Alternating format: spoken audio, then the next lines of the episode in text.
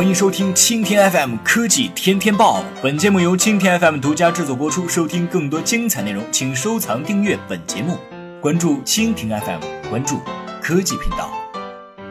三星 S 八白色版曝光，还是觉得黑色好。距离发布的时间越来越近，关于三星 S 八的外观几乎没有什么可说的了，就连真机上手视频也已经在网络中曝光。目前已经出现的 S 八真机均为黑色版，但现在白色版也已经现身了。看过之后还是觉得买黑色版比较好。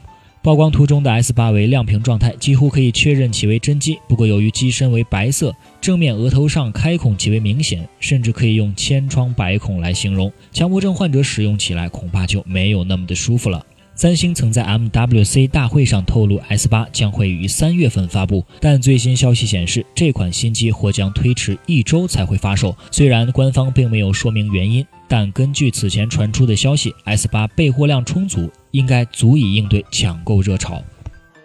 好的，以上就是今天的科技天天报，更多精彩内容，请关注蜻蜓 FM。